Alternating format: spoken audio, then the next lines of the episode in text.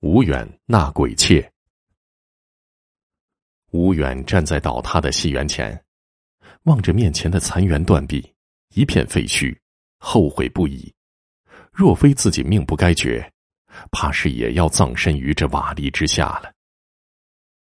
吴远是一个富绅，家财万贯，无其他喜好，唯爱听戏。昨天本打算来此戏园听戏，不料一好友突然到访。于是没能前来。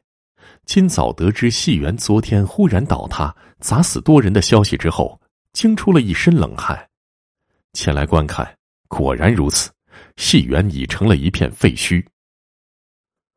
吴远叹息，今后怕是没有听戏的地儿了。刚想离去，忽然看到废墟旁边有一女子正在小声的啜泣。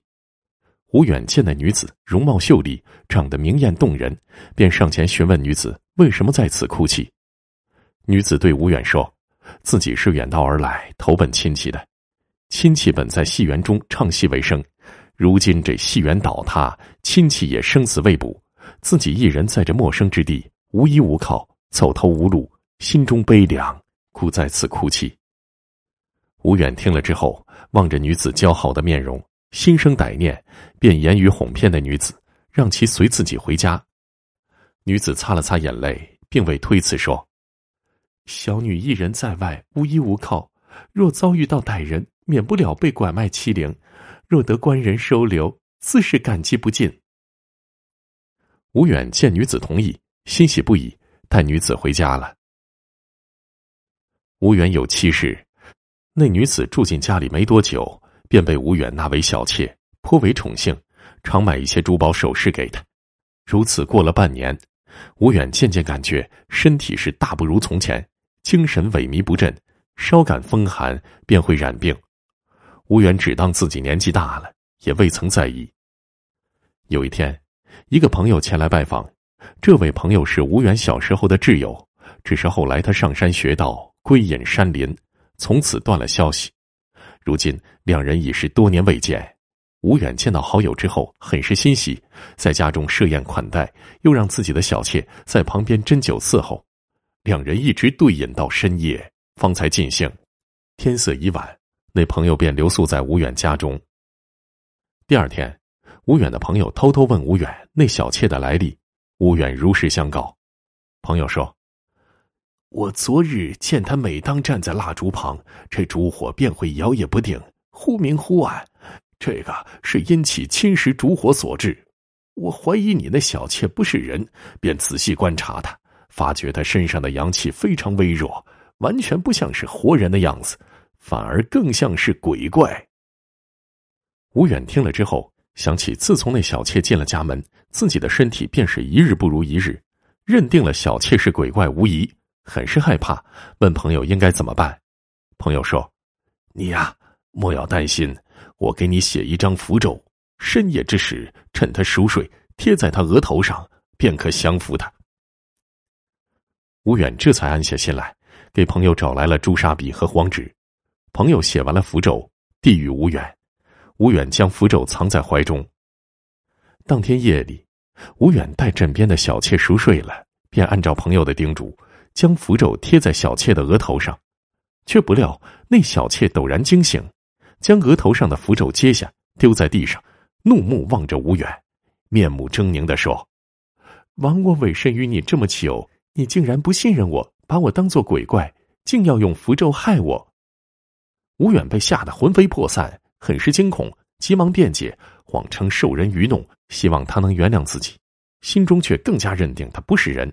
本以为他要害自己，没想到没过多一会儿，那小妾当做什么都没发生一般，又躺下睡了。吴远一夜未眠，心惊胆战，却不敢轻举妄动。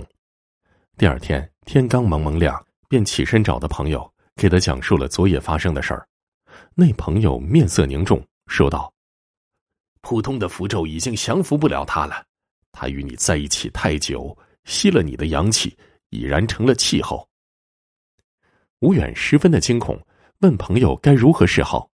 那朋友又让吴远找来一张黄纸，咬破自己的手指，用血在上面密密麻麻写满了咒语，叮嘱吴远说：“今日夜里，你待他熟睡了，将这符咒放在他嘴里，这样他就必死无疑了。”吴远接过那符咒，脸上显出为难的神色，欲言又止。朋友知道他心生怯懦，于是说：“今天夜里，我就守在窗外，你若有什么事，便可喊我。”吴远听了之后，才放下心来。当天夜里，小妾好似有了警觉，一直在房中缝补衣服，迟迟不睡。吴远与小妾共处一室，心中恐惧，如坐针毡。等到三更时分，这小妾终于是撑不住了，放下衣服，躺在吴远身旁，沉沉的睡去了。吴远小心翼翼的起身，招呼早已守候在窗外的朋友进到屋里。那朋友来到小妾身旁。猛地掰开了他的嘴，吴远匆忙将手中的符咒塞进他嘴里，只听那小妾一声凄厉的惨叫，从床上跌落下来，在地上不断的翻滚，痛苦挣扎。过了一会儿，竟化作一股烟儿，消失不见了。朋友说，鬼怪已经去除。吴远长舒了一口气。几日之后，有官差找到了吴远，说怀疑他用妖术杀害临县一员外的小妾。告诉他说，那员外半年前带着小妾来本县看戏，戏园子突然倒塌，员外当场死亡。小妾被人救出之后，一直昏迷不醒。前几日病危之时，忽然坐起来大喊说：“孟县的吴远要杀我。”而后从口中吐出一张符咒，便死了。他家中人怀疑有人做法害他，便到府衙告状。吴远听了之后，忙大呼冤枉。在府衙中将事情的前因后果和盘托出，又找到修道的那位朋友作证，终于是摆脱了牢狱之灾。那朋友告诉吴远，员外的小妾应该是被倒塌的戏院砸成重伤，伤势过重，阳气散尽，魂魄离身，又不甘入幽冥转世轮回，于是便妄想吸食无远的阳气以还阳，最终未能得逞。无远经过一劫，大病一场。险些送命，从此再未做过纳妾之事。